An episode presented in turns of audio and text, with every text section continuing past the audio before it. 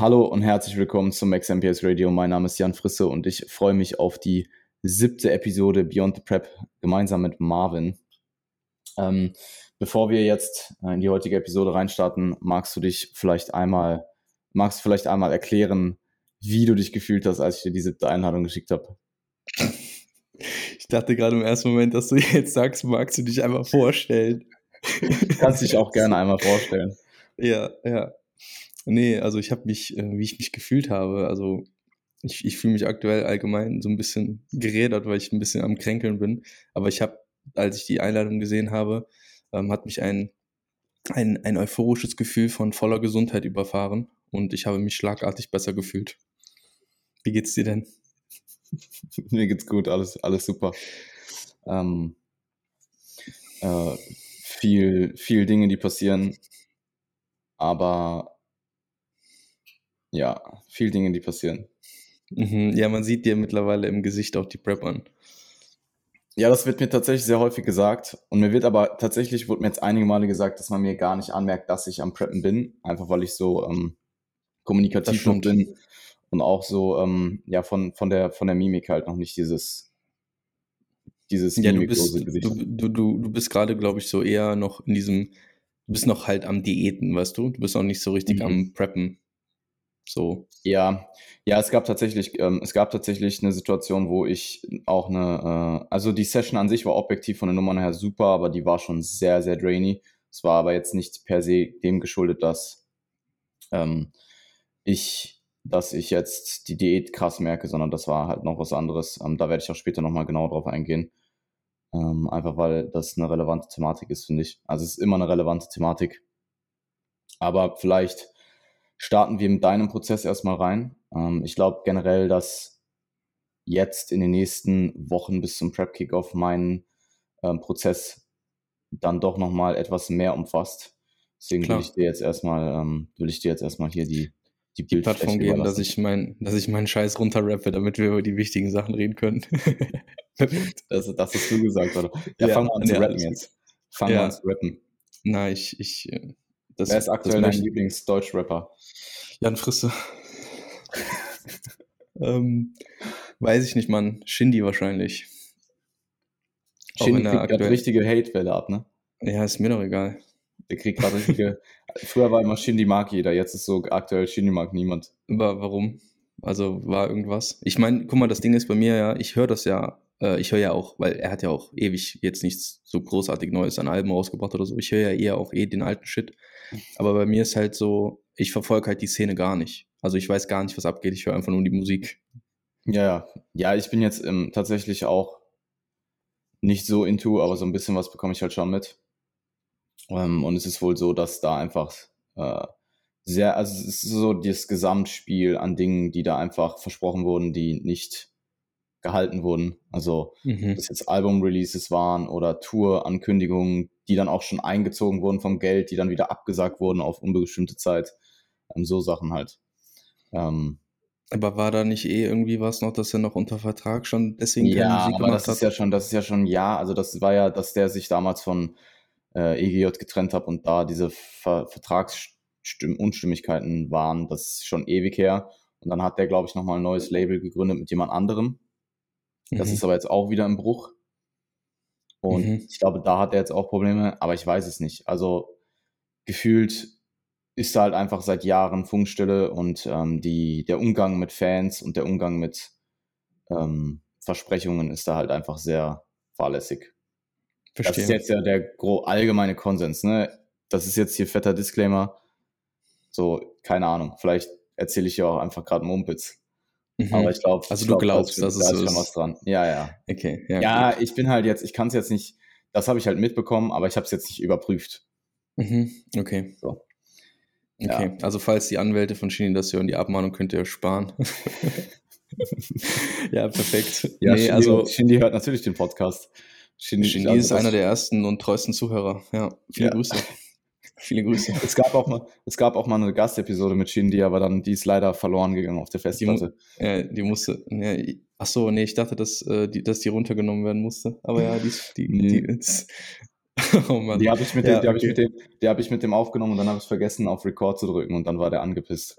ja, das, das, das war, das war doch in seinem Pre-Prep-Cut, oder? Ja, ja. Shindy. Ja. Wenn Shindy Pre-Prep-Cut macht, stirbt der. Digga, Shindy sieht so eingefallen aus, Alter. Shindy ja. sieht so eingefallen und crazy aus. Ja, Shindy, also wenn du Hilfe brauchst, wir, ähm, wir, wir, wir, helfen dir da gern weiter. Ja, also, stell dir vor, Shindy kommt in dein Coaching und dann eigentlich hat so übelst gute Genetik, aber er hat noch Shindy. nie trainiert und dann wird er einfach überbreit. du fragst einfach Shindy. Shindy schickt auch so casual einfach eine Coaching-Anfrage über die Homepage. Mit so Stats. So, ja, ich habe das, hab das noch nie so richtig hinbekommen. Ich brauche da jetzt echt mal professionelle Hilfe. Verstehen die Stats. Du liest so, oder du, du, du, du, du liest so die Bewerbung durch, liest so, ja, ich bin, keine Ahnung, wie groß ist Shindy? 1,70, 1,70, 50 Kilo, du schon so gar keinen Bock mehr. Und dann steht da unten so, liebe Grüße, Shindy.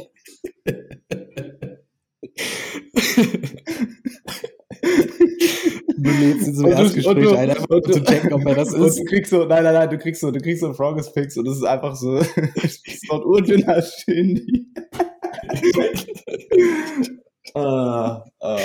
Ja, so eine richtig jetzt. schlecht gestandene Front Double Biceps. Ja, ich finde halt, ich finde halt Shindy in den Interviews sieht halt komplett eingefallen aus, dadurch, dass er halt auch so mega die Oversize-T-Shirts trägt.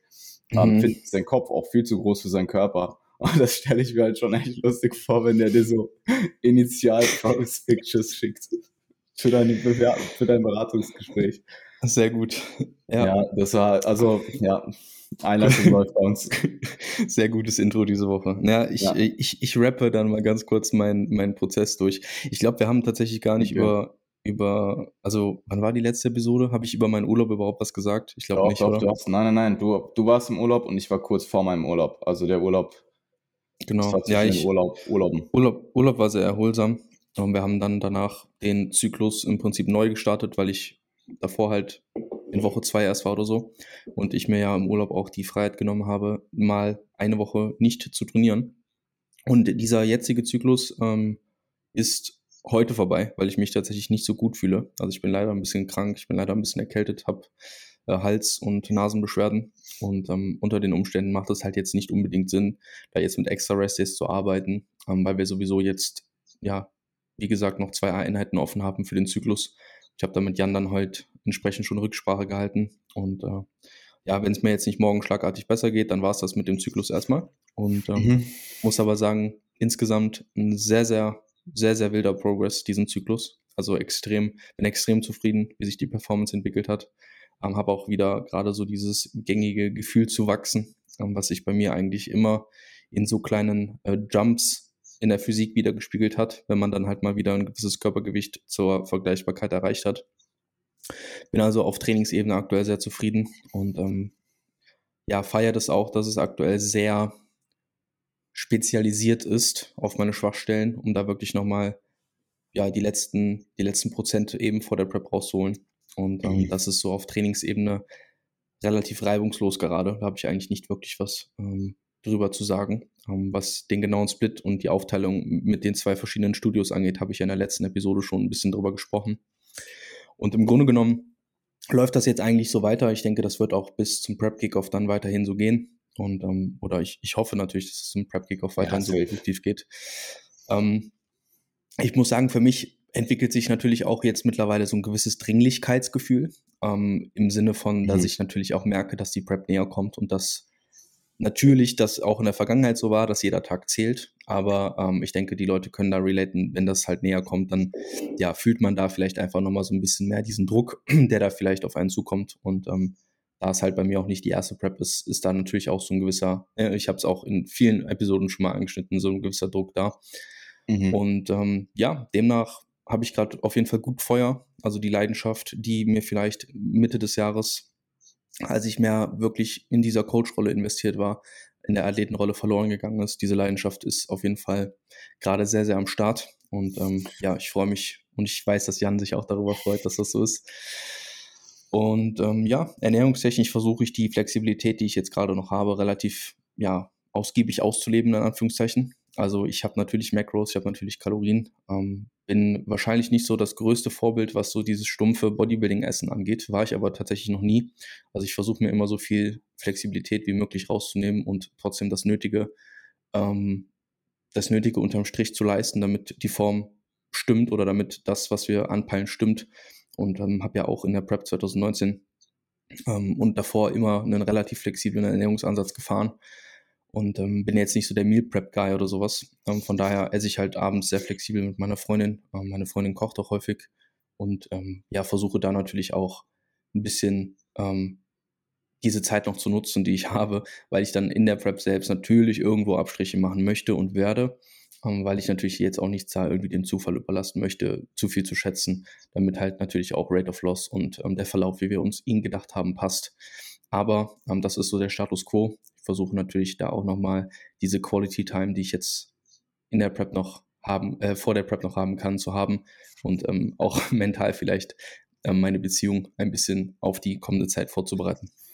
Das mhm. ist so der Status. Du musst einfach jetzt noch mal, du musst einfach jetzt noch mal so ein, boah, wie viel, wie viel Zeit hast du noch? Du musst noch mal so ein halbes Jahr richtig overdelivern. Mhm.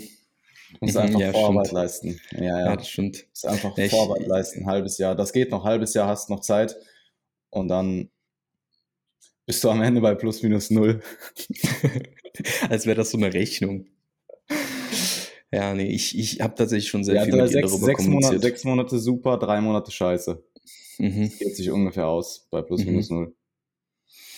Ja, sie weiß Bescheid. Also ich, ja, ähm, eh gehe da nicht, ich gehe da nicht leichtfertig an die Sache heran. Ich weiß, was das mit einem macht und ähm, ich weiß auch, wie sie natürlich, also sie, sie ist eh supportive total, aber natürlich ist der Draht zum Bodybuilding halt einfach nicht so 100% da. Ja. Deswegen muss ich da natürlich eine gewisse Brücke schlagen. Ich glaube, was ähm, wichtig ist für jemanden Außenstehendes, der vielleicht nicht so viel mit dem Sport zu tun hat, ist zum einen, dass die Person trotzdem auch irgendwo investiert ist in andere Dinge oder investiert war, vielleicht eine andere sportliche Vergangenheit hat oder irgendein anderes Hobby, irgendeine Thematik, Beruf, was auch immer, wo man halt sehr, sehr invested ist, ähm, dass man halt nachvollziehen kann, dass der Partner oder die Partnerin halt diese diesen Aufwand in diese Sache reinsteckt und dass es halt eine hohe Priorität hat oder eventuell auch zeitweise die höchste Priorität.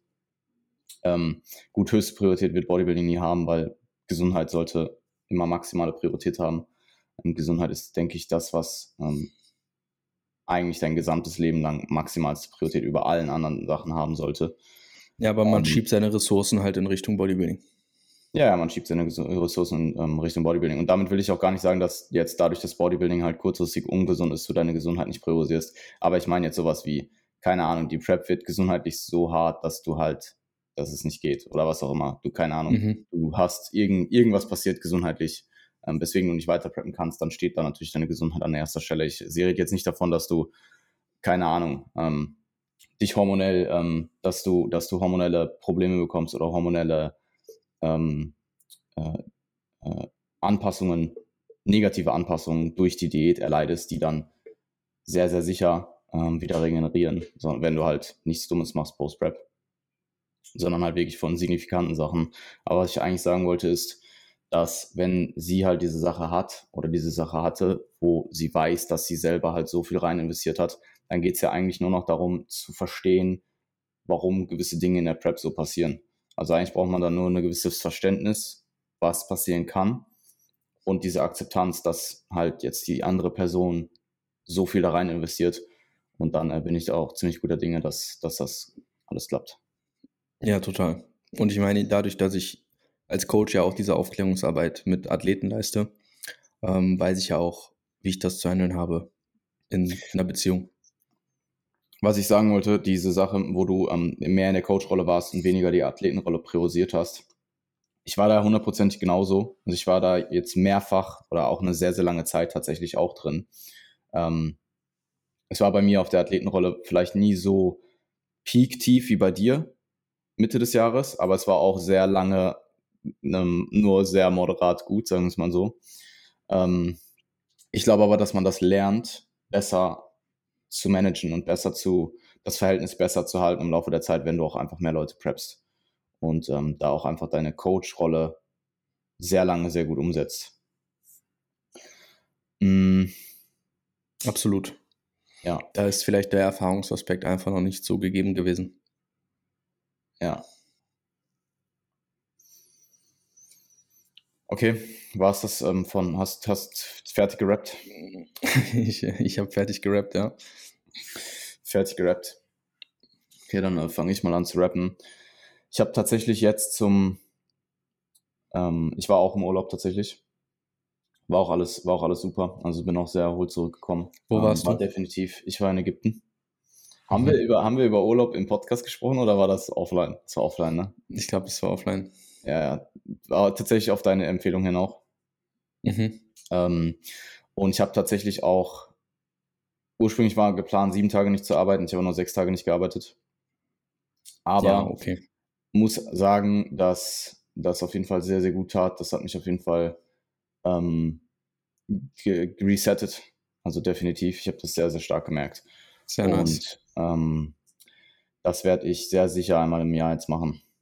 Mhm. Merkst du weil, es auch immer ähm, noch? Ja, ja, ja. Ja. Okay. Und ähm, was wollte ich sagen? Du wirst es einmal im Jahr machen. Ja, ich wollte es einmal im Jahr machen. Ähm, einfach weil du hast im Endeffekt als Prep-Coach hast du halt immer, also wenn du jetzt nur, in Anführungsstrichen, nur im Herbst Leute vorbereitest, dann sind die in der Regel, sage ich mal, frühestens ab Februar auf Contest Prep. Und wenn du aber jemanden im, im, im November erst auf eine WM schickst, dann hast du im Endeffekt eigentlich als Prep-Coach Dezember, Januar und das war's. Also literally so. Das sind eigentlich die einzigen Monaten, wo niemand auf Contest Prep ist. Und dadurch, dass ich halt diesen, ich, also klar, du kannst als Prep oder generell als Online-Coach, du kannst immer Urlaub machen, wenn du willst. Ich kann immer überall hin. Ich könnte die ganze, ich könnte die ganze Zeit in Ägypten rumhängen, so, aber ich würde halt dann arbeiten. Und ähm, ich glaube, was halt gerade diese invasiven ähm, zeitlichen Aspekte angeht, also auch mein Workload vor anderthalb Monaten war so viel höher als jetzt gerade, dass dann quasi dieser, dieser Peak-Arbeitsprozess, so die letzten drei Monate in der Herbstsaison, daraufhin halt dann der Urlaub folgt. Das ist, glaube ich, ein sehr gutes System, um da halt einfach ähm, ja, eine gewisse Balance ähm, aufrechtzuerhalten, die eh schon nicht gut ist, wenn du halt Prep-Coach auf dem ähm, auf, auf dem Level oder auf höherem, ich will ja noch viel mehr, auf höherem Mhm. Level betreiben willst, ist das eh schon alles sehr, sehr unbalanciert, sagen wir es mal so.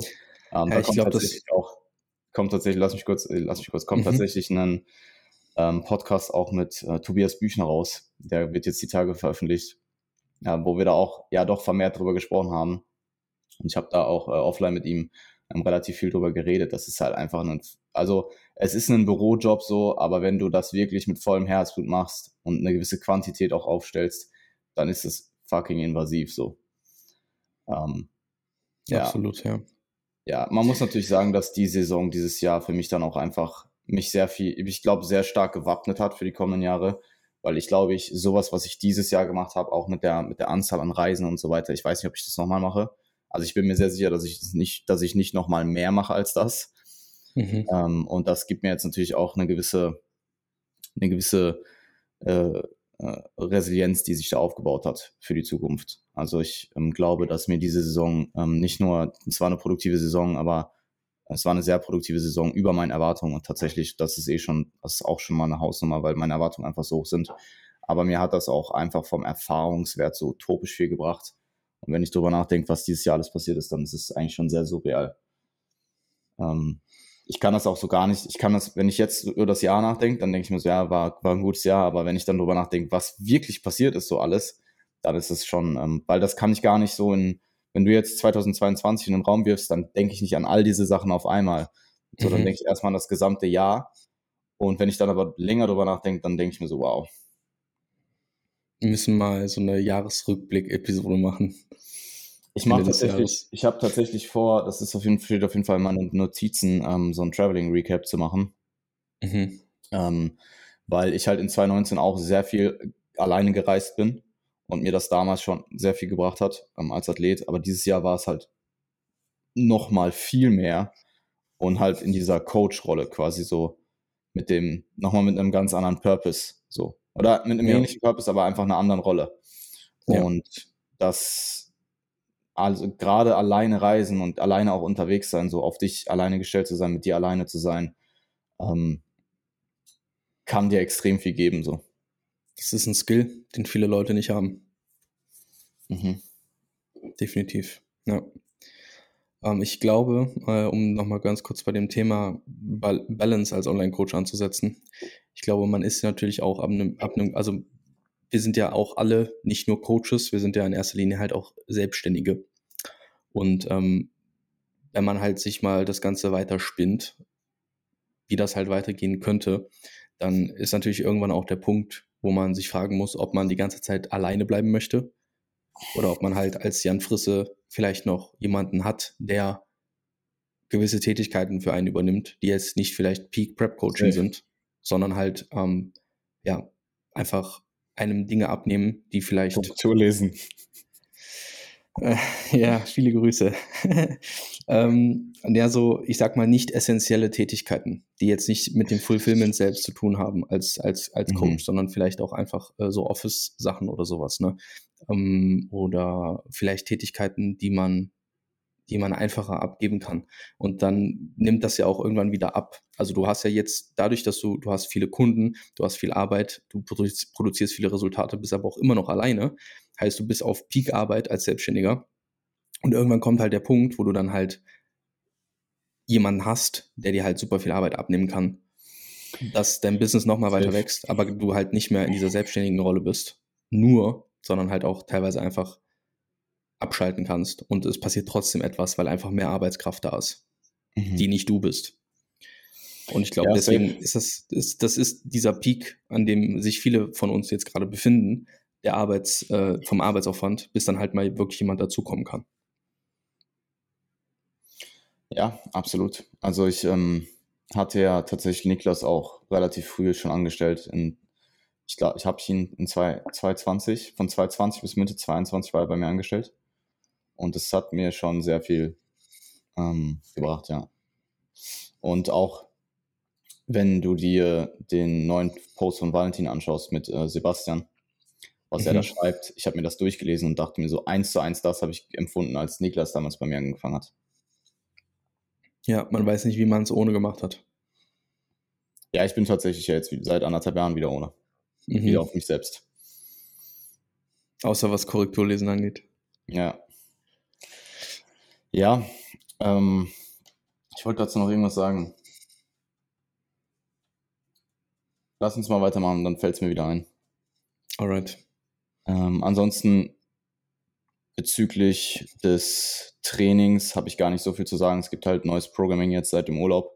Ähm, das ist aber von der Struktur her. Ich habe Lukas Input gegeben, habe ihm auch gesagt, hey, Struktur, überleg mal, vielleicht gibt es was Neues, muss aber nicht sein. Und er hat mir dann halt gesagt, er hat sich wirklich alles nochmal in Dev angeguckt und ähm, ist zum Entschluss gekommen, dass das aktuell, was die Struktur angeht, einfach das Beste ähm, die, die, der beste Split, die beste Wochenstruktur ist, die, die es für mich halt jetzt in der aktuellen Situation gibt. Was ich halt immer ein bisschen, ähm, was, was ich halt ihm gesagt habe an Input, ist, dass die Arms Lower Session oder Arms Quad Session, ich habe die als dritten Tag back to back und ich habe am Vortag eine Pull Session mit einer Bend Over Row Variante dass die tendenziell halt schon echt knackig ist. Also das ist einfach der dritte Trainingstag, das ist sowieso schon so eine Sache. Da ist einfach, man ist halt nicht mehr so frisch wie nach einem Restday. Und es ist halt auch eine anspruchsvolle Einheit. Aber Lukas sagt halt, hey, deine Quads sind einfach von der Priorität so untergeordnet. Auch wenn wir die jetzt an dem Tag mental und vielleicht auch insgesamt systemisch etwas trainieren, also ermüdet trainieren, ermüdender, ermüdender, dann ist es das vollkommen wert dafür, dass die anderen Muskelgruppen, die für dich halt wichtiger sind, die höhere Priorität bekommen. Auch wenn es halt härter ist. Also ich hätte eine Lower-Einheit, würde ich lieber trainieren mit einem Rest-Day davor und einem Rest-Day danach im besten Fall. Mhm. Aber ja, gab es halt nicht. Ähm, wir haben tatsächlich aber den Widowmaker zum Beispiel rausgeschmissen, weil der, ich habe den, also ich habe den seit ähm, ich damals in der UKDFBA-Woche und so, die, das Widowmaker-Set, ich glaube zwei Wochen oder drei Wochen oder so nicht ausgeführt habe, weil ich halt einfach die ganze Zeit unterwegs war. Ähm, und ich da ja auch sehr komprimiert trainiert habe, fahre ich das, ich habe das vier Wochen lang jede Woche gegen die Wand gefahren. Also ich habe einfach meine alte Performance nicht wieder erlangen können. In dem, in dem Straight-Set vorher schon, tatsächlich, aber in dem Widowmaker-Set war nicht drin. Also da war einfach die Kapazität dann raus zum Ende der Session. Und das haben wir jetzt tatsächlich dann einfach durch äh, Straight Sets rausgenommen. Also ich habe jetzt einfach ein weiteres Straight Set. Und ähm, es gibt einiges an Übungsneuerungen. Ich habe zum Beispiel eine Asset Band Over wieder drin, die mir extrem taugt. Also das ist für mich einfach die underratedste, das ist die, die unterschätzteste Band Over Variante, die es gibt. Die mache ich auch, um, by the ähm, way. Ja, ich weiß. Ich glaube, du nein, bist nein, tatsächlich. Ich war, war jetzt, war jetzt äh, eher so an, an den Rest, an die, an die Zuhörer gedacht. Achso, ja, Weil ich auch super um, gute Erfahrungen damit gemacht habe. Ist du, das ist, eine, das ist eine interessante Frage, weil ich habe aktuell das Problem, ich habe keine Versa Grips mehr, beziehungsweise ich habe welche.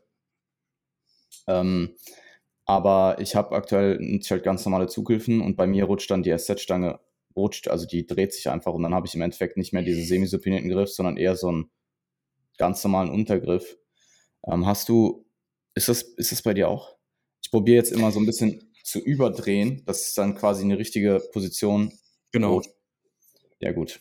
Genau so mache ich es auch. Also ich, ja, ich bringe sie bewusst ein bisschen zu weit, damit, wenn sie halt reinfällt, dass sie richtig reinfällt. Ja, macht Sinn. Ja, voll. Gut, dann hat sich das geklärt. Ähm, weil tatsächlich ein Athlet von mir auch das Problem hatte. Und ich hatte das vorher nie, weil ich vorher immer mit Versa Grips mein, meine Setband Row gemacht habe. Und da dreht sich halt nichts. Ähm, und ja, das hat sich aber dann gestern auch gelöst. Ansonsten ähm, Rate of Loss war ja die Wochen vor dem Urlaub, generell nach der Season, so ein bisschen dürftig, obwohl wir halt jede Woche die Kalorien reduziert haben. Also Lukas hat mich da gut gepusht. Ähm, und wir haben dann tatsächlich auch über den Ägyptenurlaub fünf oder sechs Tage gerefeedet. Ich habe auch im Ägyptenurlaub sehr, also ich habe zwar komplett alles getrackt, aber ich habe jetzt nichts gewogen oder so. Also, weil da war, es war ein All-Inclusive-Urlaub. Ähm, heißt, ich habe den Ansatz gehabt, ich nehme meine Waage mit, ich orientiere mich an der Waage, ich track halt alles und hitte meine Macros so. Ähm, und das hat auch extrem gut funktioniert. Also ich bin tatsächlich ein bisschen leichter wiedergekommen, als ich gefahren bin. Das war auch so die Versprechung, die ich an Lukas gemacht habe. Ich so, Lukas, ich komme entweder gleich schwer wieder oder leichter. Und das habe ich halt eingehalten. Ähm, habe mich jetzt, aber also der Urlaub war, war vom, vom, vom Essverhalten halt auch so, ich habe einfach, ich war morgens frühstücken, abends essen und dazwischen gab es halt einfach Shakes und vielleicht irgendwie ein bisschen Obst oder sowas. Und das hat extrem gut funktioniert. Also ähm, sehr, sehr, hohe, sehr, sehr hohes Maß an Flexibilität. Nicht das höchste Maß, ist eh klar. Aber ähm, bin dann optimal wiedergekommen, was, das, was die Einwagen anging. Und habe auch dann Back-to-Back, -back, und das habe ich, und das habe ich Lukas auch vorausgesagt. Also ich bin äh, absoluter Zauberer, absoluter äh, Zukunftshellseher. Online-Coach und Hellseher ja, Online-Coach und Hellseher, dass ähm, ich mir sehr sicher bin, dass wenn ich jetzt hier die Refeeds fahre, dass ich danach wiederkomme und halt brutal Gewicht verliere, weil das halt einfach Post-Diet-Break immer der Fall ist. Und äh, ja, hatte dann Back-to-Back-Wochen jetzt mit anderthalb Prozent Rate of Loss. Das ist ein Kilo circa bei mir. Bisschen mehr. Und ja, Lukas hat halt dann auch direkt wieder mit vier Refeeds gegengesteuert. Also ähm, Rate of Loss ist jetzt definitiv wieder on point. Ich verliere Gewicht, Look zieht definitiv an. Also ähm, ist bald, bald wird der Punkt sein, wo wo ähm, vermehrt dann auch Updates kommen. Ich bin mir sehr sicher. Also so langsam. Jetzt hast du es gesagt. Ja, so langsam, ähm, so langsam, ich schaue mich halt auch mehr an und so. Ich poste jetzt auch aktuell deutlich mehr. Ich habe das tatsächlich, ich ähm, das tatsächlich mit Lukas vor ein paar Wochen hat er gesagt, hey, fang mal jetzt an täglich zu posen, weil wir vorher noch gar nicht drüber ähm, gesprochen haben. Und ich habe es zugegebenermaßen, also das muss man mir definitiv, muss, kann man mir definitiv nicht anrechnen, habe es nicht direkt umgesetzt, sondern habe es noch ein paar Wochen, äh, es war einfach so diese Post-Season-Zeit. Ich hatte andere, also es, war ein, es war einfach eine sehr turbulente Zeit, sagen wir es mal so. Mhm. Hatte da keinen Kopf für. Ähm, und mir hat auch so ein bisschen der Input gefehlt bis dato. Also wir hatten eine Posing-Session vereinbart, die war aber dann noch länger in der Zukunft halt. Also was heißt länger in der Zukunft? Die war von einer Woche. Und ähm, ja, ich hatte dann tatsächlich schon so ein bisschen schlechtes Gewissen. Ich wusste aber gleichzeitig auch, ich kann eh posen und ich habe halt auch eine gesamte Season. Ich habe halt neun Monate lang endlos viel gepostet. So, das ist alles in mir drin. Ich muss es nur abrufen. Mhm. Und dann hatte ich die, dann hatte ich die Posing-Session mit Lukas und die war auch ziemlich gut. Also ich konnte tatsächlich von ihm auch viel mitnehmen. Deswegen bin ich auch froh, jetzt retroperspektiv bin ich auch froh, dass ich gewartet habe noch, weil ich einfach viel mitnehmen konnte, was ich dann jetzt mit viel Übung etablieren kann. Ähm, und ich habe ihm gesagt, Lukas, merkt man eigentlich, dass ich nicht geübt habe so? Und er so, nein, auf gar keinen Fall so. Also es ist sowohl von der, vom Posing an sich, als auch von meiner Stamina habe ich das Gefühl, dass Stamina ist definitiv nicht so gut wie Peak 2019, ist eh klar, einfach weil die Gewohnheit fehlt. Ähm, die Gewohnheit halt auf täglicher Basis zu posen und nicht nur einmal die Woche für Fotos oder vielleicht noch zwischendurch einmal Post-Workout. Aber ich bin halt sehr zufrieden damit, weil der Look ist halt, also Posing vom Look her ist sehr, sehr gut. Und ich habe, es war schon anstrengend, aber es war jetzt nicht so Knockout Off-Season anstrengend. Also es war halt voll machbar. Und ähm, Lukas hat mich da jetzt auch nicht irgendwie geschont oder so. Ähm, und das gibt mir halt ein sehr gutes Gefühl, gerade weil zum einen hat mir, habe ich das Gefühl, Look zieht gerade an. Ich fühle mich einfach wieder deutlich mehr Athlet, als wie es die letzten Monate waren. Auch jetzt zum Beginn der Prep weil Look anzieht, Posing zieht an. Mein Posing ist weiterhin immer noch sehr, sehr on point. Muss halt jetzt schauen, einfach, dass ich seine Sachen umsetze und dass ähm, ja dann einfach noch mehr, mehr Stamina reinkommt. Ähm, und dann bin ich ja da eh gut aufgestellt. Also mehr bedarf es dann eh nicht. Und ich glaube, das macht halt, das ist halt auch ein extremer Unterschied. Also es ist ein extremer Unterschied, das merke ich jetzt gerade. Ähm, ich habe 2019, glaube ich, auch Anfang Mai, also ähm, sechs Monate out ungefähr angefangen, täglich zu posen. Und da, da habe ich viel, viel länger gebraucht, auf das Level zu kommen, wo ich jetzt gerade bei der ersten, beim Anlauf, wo ich halt eben anfange, täglich zu posen bin. Und ähm, das ist dann einfach, denke ich, der Unterschied, den es macht, wenn du es einfach alles schon mal sehr invasiv, sehr extrem durchgemacht hast und sehr viel Zeit auch schon rein investiert hast. Und ich meine, ich mache ja auch, weißt du, wie viele Posing-Sessions ich mache übers Jahr. Ähm, alleine auch durch das Beibringen verinnerlichst du, verinnerlichst du es eh auch weiterhin, auch wenn du jetzt nicht aktiv mitpost. Aber ich glaube, das hat alles Einfluss darauf. Und ähm, ja, Training läuft super, Training läuft weiterhin sehr, sehr progressiv. Ähm, Look zieht an, Posing ist super. Also Posing ist super für das, ich nichts gemacht habe bis jetzt. Und ähm, seit, seitdem pose ich halt auch jeden Tag. Und es macht mir jetzt auch wieder deutlich mehr Spaß, einfach weil ich diesen Input von Lukas auch jetzt nochmal bekommen habe und nicht nur quasi das Alte, was ich eh abrufen kann, halt abrufe. Ähm, tatsächlich hatte ich gestern eine Session, die ich mit sehr, sehr wenig Schlaf absolviert habe. Also es ist wenig, wenig Schlaf. Jetzt nicht eine Stunde zu wenig, sondern viel zu wenig. Und die habe ich tatsächlich in der Session stark gemerkt. Also es hat sich einfach nicht gut angefühlt, so bist halt müde. Und ich merke auch, wie mich in der aktuellen Situation wenig Essen und wenig Essen und Training ist absolut kein Problem aktuell. Also ich merke es auch nicht. Ich merke es auch nicht mal so in Bezug auf ähm, äh, ähm, äh, Hypoglykämie, dass ich am Ende einfach merke, dass ich, dass ich, ähm, dass mein Blutzucker leicht abfällt, dass ich mich einfach so, dass ich mich einfach dizzy fühle. Selbst das habe ich nicht. Und ich habe nicht mal einen Intra-Workout aktuell, ähm, was ich mir noch offen halte. Aber sehr, sehr wenig schlafen, also fast gar nicht schlafen und Training merke ich halt. Also einfach vom Wohlbefinden war das schon sehr, sehr zäh. Ähm, muss aber sagen, auch die Session, und das ist auch generell meine Erfahrung, dass eine schlechte Nacht oft gar nicht so ausschlaggebend ist für eine Trainingseinheit, war von den Nummern her, rein objektiv gesehen, voll, voll on point. Hat sich halt noch nicht gut angefühlt. Ja, die Prep verzeiht dir halt ab einem gewissen Punkt einfach weniger. Ne? Also man merkt halt Abweichungen vom Optimum je tiefer der KFA und je länger du das Defizit ziehst, ähm, desto, mhm. desto sensibler wirst du halt für solche Sachen, ne? Ja, ich habe generell das Gefühl, dass mein Schlaf auch ein bisschen schlechter geworden ist. Mhm. Ähm, also ich, ähm, zum einen war einfach sehr viel privat los in den letzten Wochen, sehr viel, was außerhalb vom, vom Bodybuilding halt Stress verursacht äh, hat. Ähm, und was, worüber ich auch sehr viel nachdenken musste. Also es ist einfach sehr viel, sehr viel Neues, sehr viel Neues passiert, Umschwung. Und zum anderen, also das hat sich dann zum einen auch auf den Schlaf ausgewirkt, aber zum anderen auch einfach, ich ähm, werde sehr oft so 20 Minuten vor meinem Wecker wach. Und das kenne ich halt gar nicht. Also normalerweise mein Wecker stellt und ich denke mir, fuck my life, das waren doch jetzt nicht acht oder neun Stunden oder so und stehe halt auf und denke mir so, ich könnte jetzt auch noch mal fünf Stunden schlafen. Mhm. Ähm, und jetzt wache ich halt auf und habe so eine, jetzt mittlerweile nicht mehr, weil es mir jetzt ein paar Mal passiert ist, aber so am Anfang habe ich dann halt so eine initiale Panik, weil ich denke so, ich bin wach so, ich, mein Wecker, ich habe den dann irgendwie überhört, ich habe verschlafen, was auch immer. Wie kann das sein? Ich, wie kann das sein? Und dann gucke ich auf die Uhr und es ist so 20 Minuten vor meinem Wecker und denke mir so, hä? Ähm, also ich habe das Gefühl, dass ich ein bisschen ähm, weniger, dass mein Körper anfängt, Schlaf nicht mehr so maximal zu priorisieren. Ähm, das hatte ich auch in 2019. Ich hatte halt einen sehr fixen Schlafrhythmus von 0 bis 8. Und ich wusste, ich konnte nicht wirklich länger als acht schlafen. Das heißt, wenn ich später als 0 Uhr ins Bett gekommen bin, dann wusste ich, wie geht das von den acht Stunden Bettzeit ab.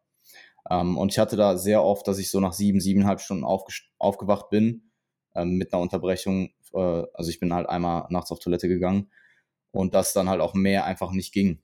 Ähm, und das habe ich zum Beispiel Off-Season gar nicht. Off-Season, ich kann schlafen, ich kann endlos schlafen, gefühlt. Also das ja, ist so eine voll. Sache, die sich, die ich aktuell merke, so. Das ist so vielleicht das einzige Symptom, wenn man so möchte. Wobei das auch nicht schlecht ist, weil ich stehe ja dann, ich bin ja dann nicht kaputt, wache auf und bin kaputt, sondern ich wache einfach auf und bin halt früher da, so. Also es ist eigentlich auch eher positiv, auch wenn sich das langfristig natürlich, na, langfristig wäre es besser, wenn ich diese halbe Stunde oder 20 Minuten nicht früher aufwachen würde, sondern halt noch schlafen würde. Ja, interessant. Also es gibt ja diese Schlafzyklen. Mhm. Die sind ja circa 90 Minuten, soweit ich das richtig auf dem Schirm habe. Und das würde ja. sich mit siebeneinhalb Stunden ja ziemlich genau ausgehen. Ja, aber du darfst ja nicht vergessen, dass du ja nicht instant einschläfst. Du legst dich ja nicht no. ins Bett und schläfst instant ein. Also ich kann Die sehr. Die meisten nicht, nein. Ich, ich, nee, ich, ich tatsächlich schon. schon. ja, ja, ich, ich eigentlich auch. Ähm, ich bin auch so, ich bin auch so, und das ist auch für Leute, die zum Beispiel ähm, abends halt Probleme haben, nicht mehr nachzudenken. Egal, ich kann theoretisch, also das ist nicht gut und es passiert auch nicht, ich mache es auch nicht in der Regel, aber wenn ich jetzt zum Beispiel unmittelbar vor dem Schlafen gehen noch irgendwas mache und dann ins Bett gehe und dann theoretisch noch was in meinem Kopf rumschwirrt, dann denke ich mir einfach, hör jetzt auf zu denken und dann höre ich auf zu denken und schlafe ein. Ja. Also es gibt selten, es gibt selten Dinge, die, es gibt selten Dinge, die ähm, ich nicht aus meinem Kopf bekomme dann. Und manchmal sind es einfach Dinge, die ich sehr bewusst dann noch zulasse, über die ich dann einfach noch nachdenken möchte, ähm, dann mache ich das auch. Und dann denke ich mir irgendwann, okay, jetzt musst du schlafen und dann höre ich auf zu denken und schlaf. Ja, sehr interessant. Ich bin auch so. Meine Freundin ist auch immer mal schockiert, wenn ich so mittags, keine Ahnung, ich mache manchmal so einen Nap, weißt du, so 20 Minuten. Mhm. Mhm. Und ich lege mich halt auf die Couch und ich lege mich halt hin und ich verschränke meine Arme und lege die auf den Bauch und lege mich hin, mache die Augen zu und ich bin halt eine Minute später am Pennen so. Und, 20, und 20 Minuten später klingelt der Wecker und ich stehe halt wieder auf. Ja, safe, ich bin auch safe, niemand, safe. der so Snooze drückt oder so. Ich stehe halt auf, weißt du? Das ist, ja, ich muss sagen, was Schlaf angeht, was Schlaf angeht, ähm, war ich schon immer sehr glücklich darüber, dass ich das Privileg habe, äh, da einfach gut mit klarzukommen. Auch deep down in der Prep.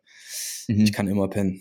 Ich bin zwar am Arsch dann, wenn ich aufstehe, klar, ja, ja. so, Ermüdung ja, kickt halt, das ist gar keine Frage, aber ich penne halt durch. Ich gehe manchmal pinkeln, aber ich, ich, ich schlafe wie ein Stein.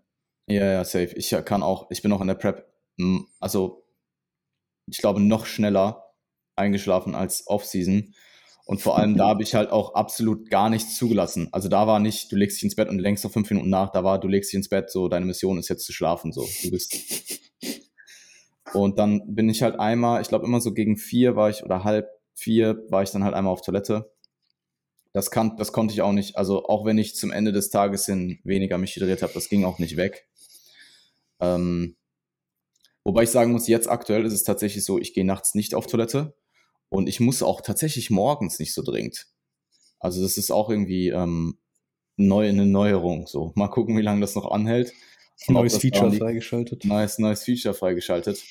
Ähm, was halt angenehm ist, weil das unterbricht halt nicht deinen Schlaf so. Und ich ähm, kam mich ja, das war halt sonst immer das Ritual, dass du halt einmal nachts aufgewacht bist, auf Toilette gegangen bist. Ähm, Boah, ich, das ist so lustig. Ich muss gerade dran denken, dass ich Peak Prep in 2019 in dieser Studentenwohnung war und nur ein Zimmer hatte und so. Und dann in dieser Studentenwohnung. Und dann bin ich da halt immer so um halb vier nachts. Aber ich habe dann auch probiert, so maximal nicht wach zu werden dabei, weißt du? So, ich habe mhm. dann nachts meine Blue Light Die Augen so halb zugehalten. So. Nein, ich habe so nachts Blue Light Blocker wieder aufgesetzt, so Augen nur so halb auf, gar kein Licht irgendwo angemacht, durch diese fremde Wohnung so durchgelaufen. Und das Ding ist, die, die, die Tür ging nicht zu. Und ich hatte so ein riesiges Buch vor meiner, vor meiner Zimmertür stehen, damit die Tür nicht aufgeht. Und dann musstest du immer so im Dunkeln da so wieder hinkraxeln, so alles wieder hinstellen und so. Und gehst so alleine, gehst so alleine ähm, auf diese Studenten, so in dieser Studentenwohnung du bist sowieso schon voll der Weirdo, weil du so Peak Prep bist. Ich lasse auch so Tür offen, damit ich nicht kein Licht anlassen muss, damit ich halt was sehe, so. Ähm, ja, das war schon, das war schon maximaler, das war schon maximale Priorität, ähm, da nicht irgendwie, da nicht irgendwie wach zu werden. Das hat dann auch sehr gut funktioniert. Das war generell diese Wohnung, Alter. das ist halt dann der I don't give a fuck Mode, der ab einem gewissen Moment in der Prep halt kickt, wo du halt ja, so kleine Details einfach nicht mehr beachtest. So. Ja, du würdest ja niemals in einem fremden Wohnung auf Toilette gehen und Tür offen lassen. So, Nein, niemals. Null. Never, null. Aber es war halt so, okay, das Risiko, dass jetzt jemand kommt, ist halt quasi null. Ja, und ich muss halt so, schlafen. Ich will halt schnell ja, wieder halt einschlafen. Halt schlafen. So. so. es gibt die Möglichkeit zwischen, ich lass, mach halt Licht an so und werd wach oder, oder geh halt auf eine fremde Toilette, mach Tür zu und sehe nichts, weil da kein Fenster drin ist, so, ist halt auch schwierig. Ja. Ja, das mein Handy der eigentlich nehmen können. Ja, hätte es eigentlich machen können, aber gut. Ja. Nee, Handy wurde gar nicht angerührt da. So, da wurde einfach straight, man ist wach geworden, man wusste, okay, Toilette, aufstehen, Toilette erledigen, Mission schlafen, zurück ins mhm. Bett.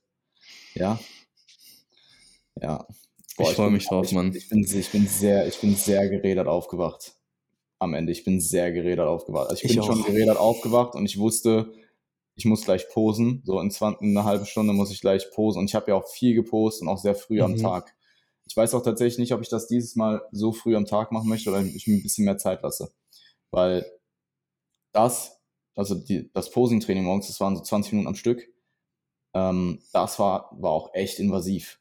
Also das war ähnlich, da war man ähnlich, da hat man ähnlichen Respekt vor wie vor einer Trainingseinheit so. Mhm. Ja, außer Lower. ja, außer Lower natürlich nicht. Aber Posing und Posing und dann mittags Lower. Und man oh. ist schon gerädert aufgewacht. Ja, ja, du wachst geredet mm. auf, dann machst Posing, bist noch geredeter und dann gibt's noch Lower. Mm. Und ich kann mich erinnern, ich hatte, am, ich hatte so Peak-Zyklus, wenn ich Lower trainiert habe, habe ich auch wirklich, also das war nicht mehr diese, das war einfach so ein Zustand, der war so, der war so, der war so äh, ähm, Fight-dominant. Also ich war, ich habe diese Fight-or-Flight-Response halt gar nicht mehr los, ich bin die nicht mehr losgeworden. Ich konnte so viel Ashwagandha nehmen und so viel äh, relaxende Musik hören, wie ich konnte und nichts machen. Ich lag einfach da auf meiner Couch, war einfach übelst sympathikus alarmiert. Und du, du wusstest so, der Körper ist so richtig alarmiert, aber du liegst eigentlich auf deiner Couch. Niemand tut dir irgendwas so. Du bist einfach nur so, niemand kann, äh. es passiert einfach gar nichts. Du bist eigentlich so stressfrei, wie man sein kann. Aber du liegst einfach auf der Couch und bist einfach so, alles, alles zittert so, du hast so eine innere Unruhe so und dein Körper signalisierte ja. so, Alter, da kommt gleich ein Bär in dein Zimmer rein und kämpft mit dir so. und eigentlich passiert gar nichts. Einfach der ja. Bär. Ja, ja schon, meinst, du, da, meinst du, an dem Punkt kommst du in der Prep auch? Das finde ich sehr interessant. Das ist eine sehr interessante Frage, weil aktuell es läuft so smooth und ich habe auch, ich habe das auch mit Lukas besprochen. Ähm, Lukas hat gesagt, Drive, Drive erzeugst du dir selber. Und mit Drive meint er einfach die gewissenhafte Erledigung deiner athletischen Aufgaben. Ähm, sowas wie Steps hitten, Macros hitten, trainieren gehen, im Training den Fokus aufrechterhalten, dein Posing erledigen, etc. Ähm, mit Drive ist aber nicht gemeint, dass du dir diesen Prep-Tunnel künstlich früh erzeugst. Und das habe ich, und das habe ich mir tatsächlich oh, auch. Das habe ich auch gemacht. Das habe ich sowas von gemacht. Ich auch. Mann. Also ich war 16 Wochen out schon im Film. So, und ich bin jetzt mhm. aktuell 18 Wochen out und ich habe das Gefühl, das kommt frühestens in acht Wochen. Mhm. Ähm, also, das habe ich mir auch nach 2019 gesagt. Ich will diesen Tunnel nicht zu früh künstlich erzeugen oder mir irgendwie zusätzlich erzeugen, weil es bringt dir ja nichts. Du verbrennst einfach nur früher Kapazitäten und du schränkst dich auch einfach früher mehr ein, als sein muss. Und aktuell muss ich sagen, erledige ich die Prep halt super nebenbei noch. Training macht Spaß, ich bin im Training fokussiert, Training ist produktiv.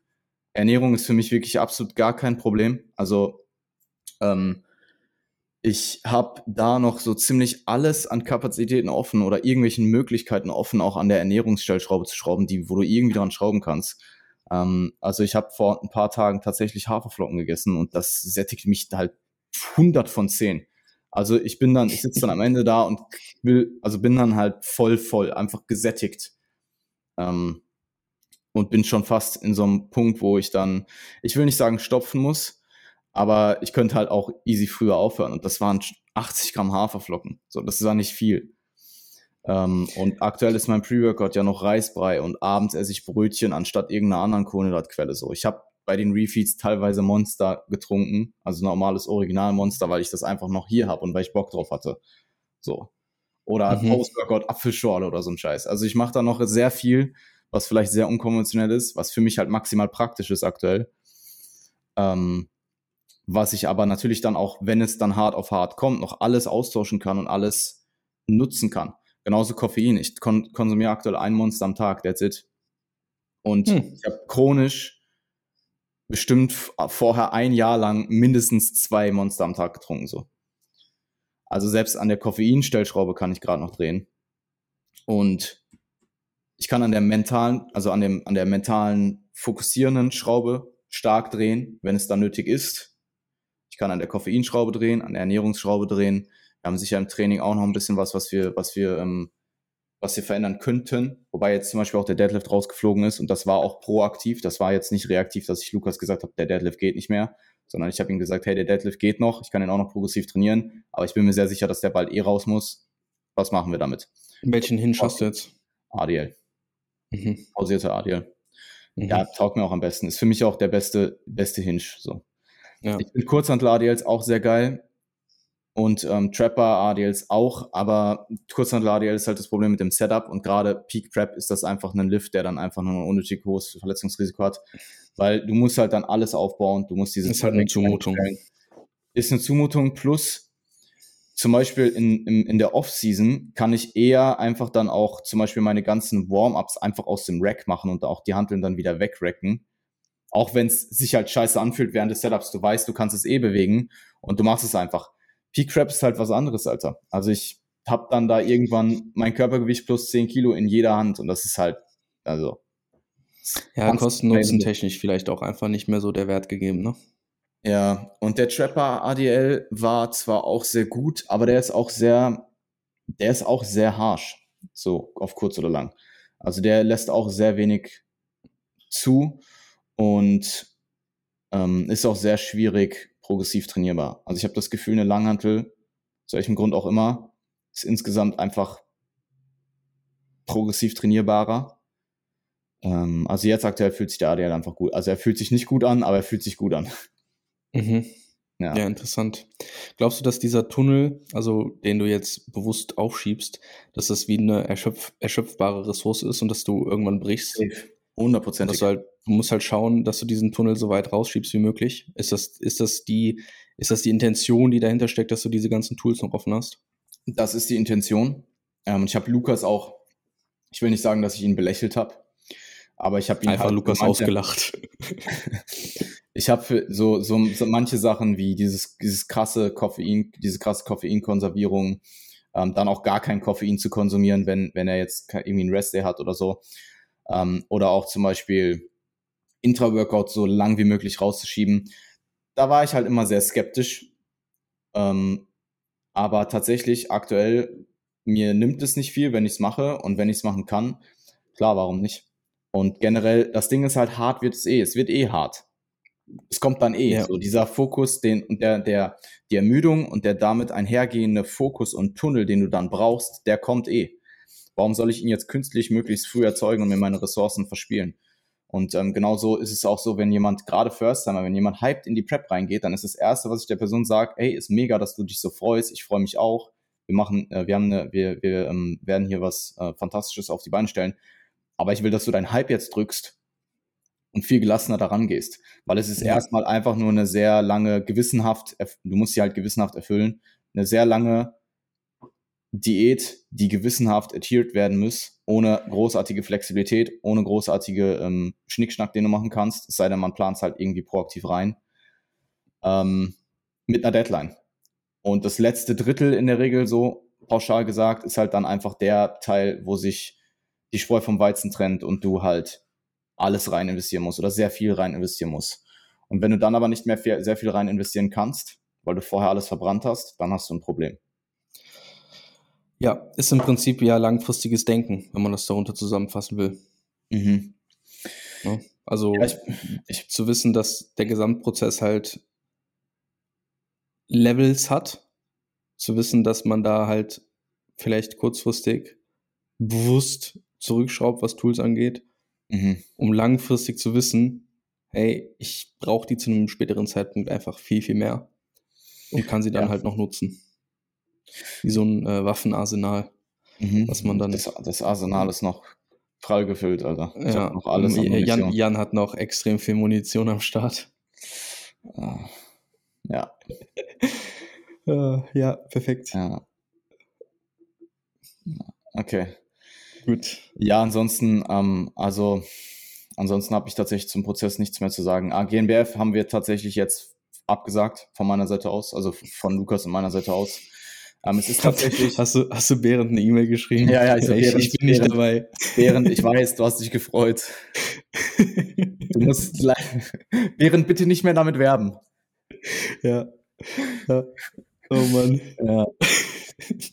ähm, ja, nee, die äh, ist jetzt tatsächlich abgesagt, einfach weil es sich vom zeitlichen Aspekt nicht ausgeht. Also Ungarn ist wohl am ähm, ist wohl im Juni auch. Mhm. Dänemark ist im Juni, eine der beiden Shows will ich machen. Holland ist Ende April und dann passt eine GNBF Ende März einfach jetzt zeitlich nicht rein. Ich wäre dann jetzt, ich wäre dann jetzt 14,5 Wochen out. Das ist sehr, das ist dann doch sehr knapp. Und ich müsste halt, ich könnte dann halt GNBF von Holland machen. Und die anderen Shows mache ich dann halt nicht, weil ich will das nicht, also du kannst es nicht so lange rauszögern. Und das Problem ist, GNBF kann ich nicht machen, wenn ich nicht 100% bin. Ich kann nicht mhm. zur GmbF gehen und nicht 100% sein, weil das wird von diesen ganzen Shows wahrscheinlich die kompetitivste Show sein und die Show, wo mir auch emotional am meisten daran liegt, dass ich halt mein altes Blazing entweder mindestens bestätige oder halt schlage. Mhm. Ähm, und ich muss generell sagen, ich mag diese Prep, diese Prep, die ich jetzt aktuell fahre, mache ich primär eigentlich für mich. Das mache ich für, mein, für meine eigene, weil ich es will, für meine eigene Erfahrung, ähm, weil ich es seit 2019 unbedingt wieder machen möchte. Und ich bin tatsächlich weniger, aktuell weniger versteift auf irgendein extrinsisches Resultat. Das kommt dann vielleicht noch, wenn der, wenn der Tunnel zunimmt, als in 2019. Ähm, weil also willst ich werd, du keine Wettkämpfe gewinnen? Ich will natürlich Wettkämpfe gewinnen. Aber ich bin mir auch sehr bewusst, was es an Level, Levels erfordert. Und ich habe sehr genau äh, studiert, was, wie sich Natural Bodybuilding in den letzten Jahren entwickelt hat. Mhm. Und ich weiß halt auch, was meine eigenen Voraussetzungen sind so. Ähm, und im Endeffekt höchste Priorität hat halt tatsächlich für mich einfach der, so, es klingt, aber das ist halt tatsächlich der Prozess an sich und den Prozess mit, mitzunehmen, mich selbst zu schlagen. Und wenn es dann gut genug ist, dann ähm, freue ich mich sicherlich auch über Placings. Mhm. Ja, weißt du, das Ding ist, ähm, ich glaube dir das. Mhm. Also, wenn du das sagst, dann glaube ich dir das. Ähm, aber den meisten Leuten, die das sagen, glaube ich das nicht. Weil, also ich weiß, wie prozessorientiert du bist und ähm, wie sehr du auch einfach in diesem Sport drin lebst und das natürlich auch für deine Erfahrung, für deine Athleten und für deine interne Datenbank, sage ich mal, machst. Und äh, dass du dich natürlich dann über Placings freust, steht außer Frage, aber ich mag das eigentlich nicht so gerne, wenn Leute das sagen, ja, ich mache das für den Prozess so. Ja, wenn du es für den Prozess machen würdest, würdest du nicht auf die Bühne gehen. So. Also klar würdest du auf die Bühne gehen vielleicht, aber jeder, der auf die Bühne geht, will halt ein Placing so. Jeder, Klar, natürlich. Je, niemand, niemand würde den ersten Platz ablehnen und sagen, ja, nee, ich habe es nur für den Prozess gemacht. Irgendwie, um, ähm, weißt du?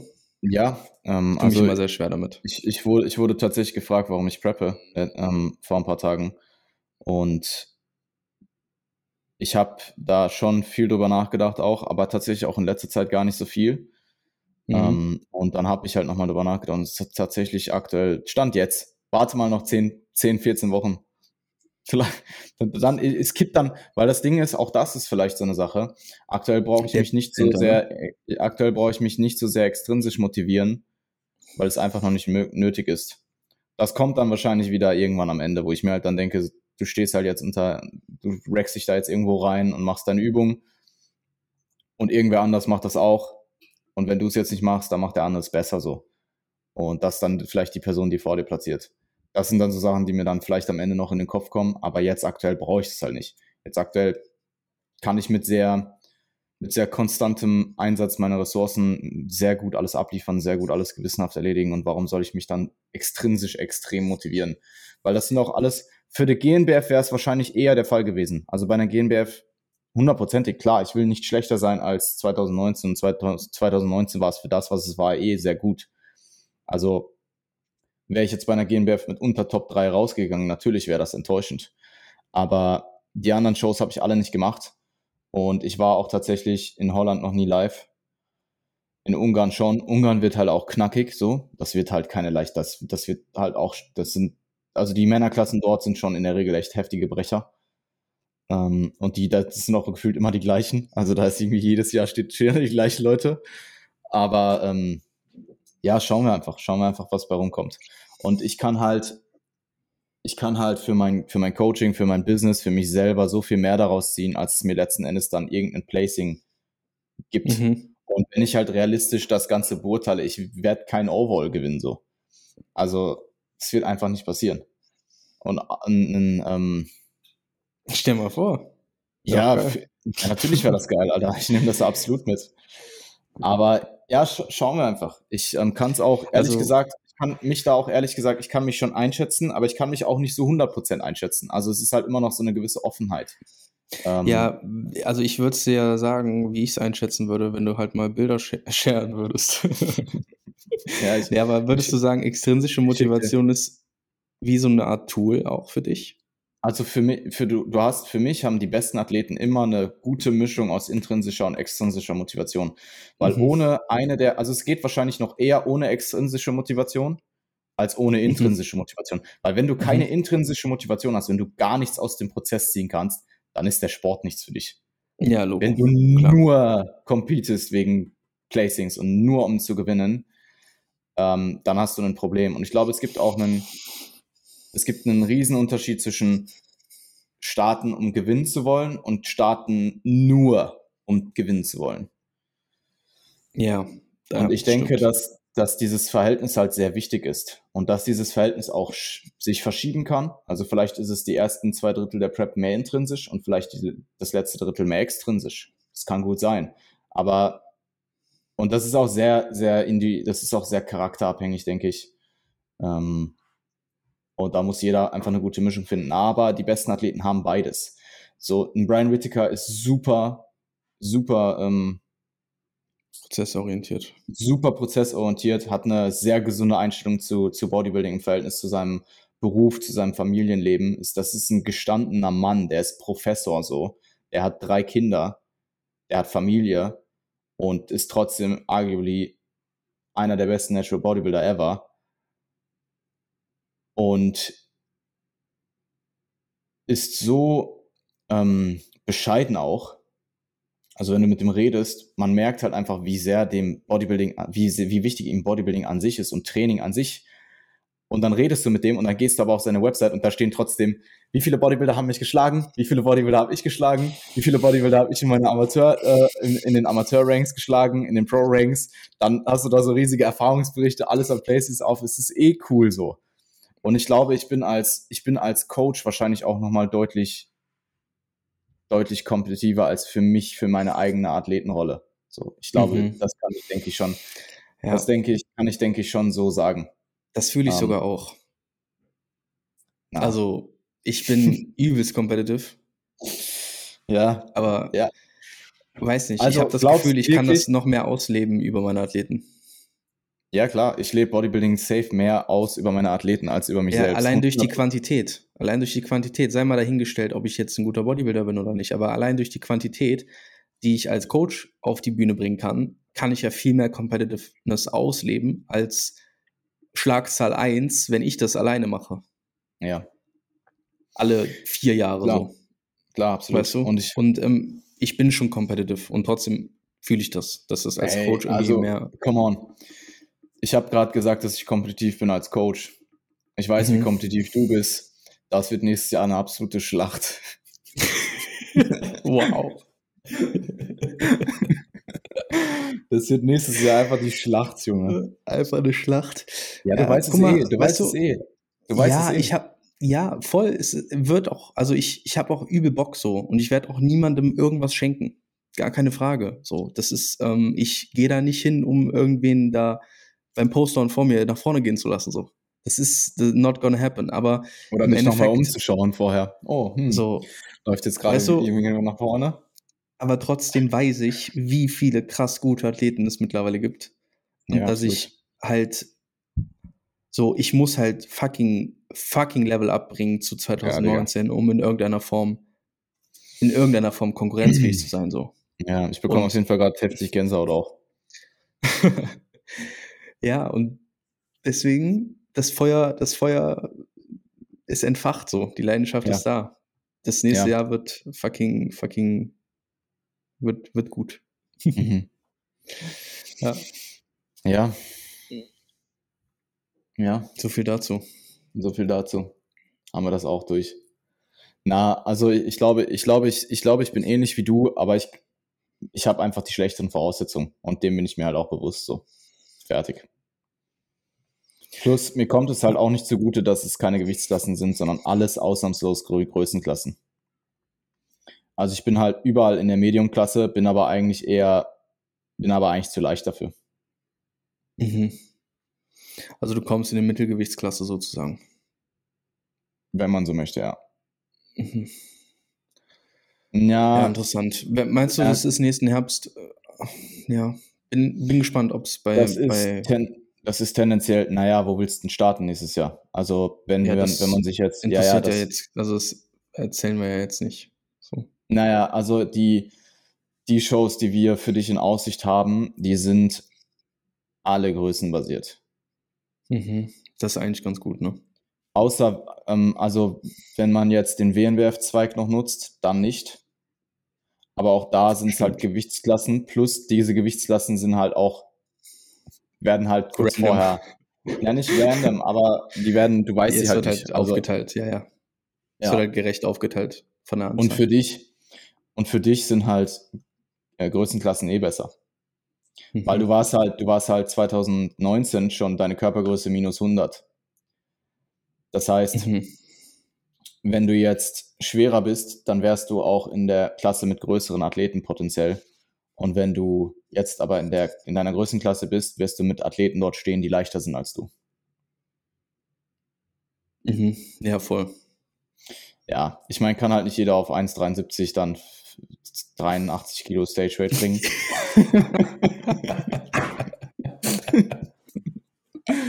ja, na, ich will nicht übertreiben. Ich will nicht übertreiben. Du bist auf, du wirst wahrscheinlich schon unter 82,5 landen, weil äh, ich glaube, ich glaube, ich glaube, über leicht, über leicht Schwergewicht kommst du nächstes Jahr noch, kommst du nächstes Jahr noch nicht hinaus. Das ist, das ist, das ist so wild. Das ist so wild. Ich, weil ich habe gestern noch mit jemandem geschrieben, der mich gefragt hat, was ich denke, was es wird. Und ich habe so geschrieben, 73 bis 76 halte ich für realistisch. Ja, natürlich. Ist also, bevor jetzt irgendwer, na, scheiß drauf. Wenn Ey, du das nicht, wenn du das gerade nicht verstanden hast, was ich gesagt habe, dann hast Pech.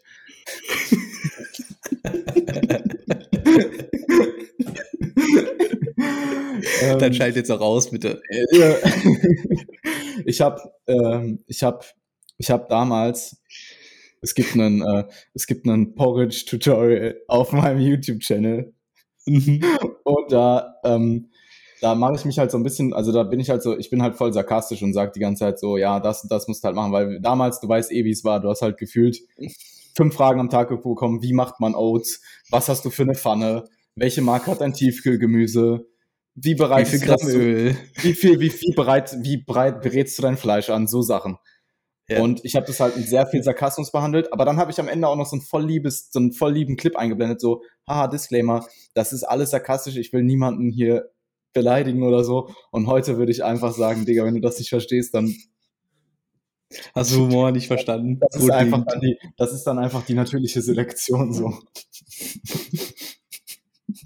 Humorselektion. Ich bin, ich bin tatsächlich echt, ähm, ich bin tatsächlich echt in diesen vier Jahren echt gemeiner geworden. Mhm. Das ist ein richtig gemeiner Kerl, ja. Mhm. Ja, das Ja. ist einfach die Macht, die Macht, Früher die durch deinen Körper fließt. Früher nett und unschuldig. Ja. Oh ja. ja. Ähm, okay, ja, das, das Problem ist, ich muss halt jetzt auch einfach los, weil ich habe in fünf Minuten Friseurtermin. Ey, voll, alles gut. Ich äh, haben wir auch haben wir auch gutes Thema für heute äh, mit, mit untergebracht, oder? Ja, aber wir Ja. haben eh viel, wir haben eh viel auf, eh- auf Meta-Ebene gesprochen für die Leute. Also da konnte safe jeder was Ja, mitnehmen. der 100 Prozent. 100 Prozent. Und wir haben uns eigentlich das die Thematik ähm, mentale Voraussetzungen für Bodybuilding rausgesucht und die behandeln wir dann nächste Woche. Jawohl. Und wenn du wissen willst, ob du die mentalen Voraussetzungen hast für Bodybuilding, dann melde dich doch einfach mal für ein kostenloses Erstgespräch über janfrisse.de oder marvinhaupt.com. Wir schauen uns an. ob du ready bist, auf die Bühne zu gehen und äh, ob und wie wir dir dabei helfen können. Deswegen schick uns einfach eine Anfrage oder schreib uns eine DM bei Instagram und dann checken wir das aus. Jetzt, äh, danke fürs Zuhören und bis zum nächsten Mal.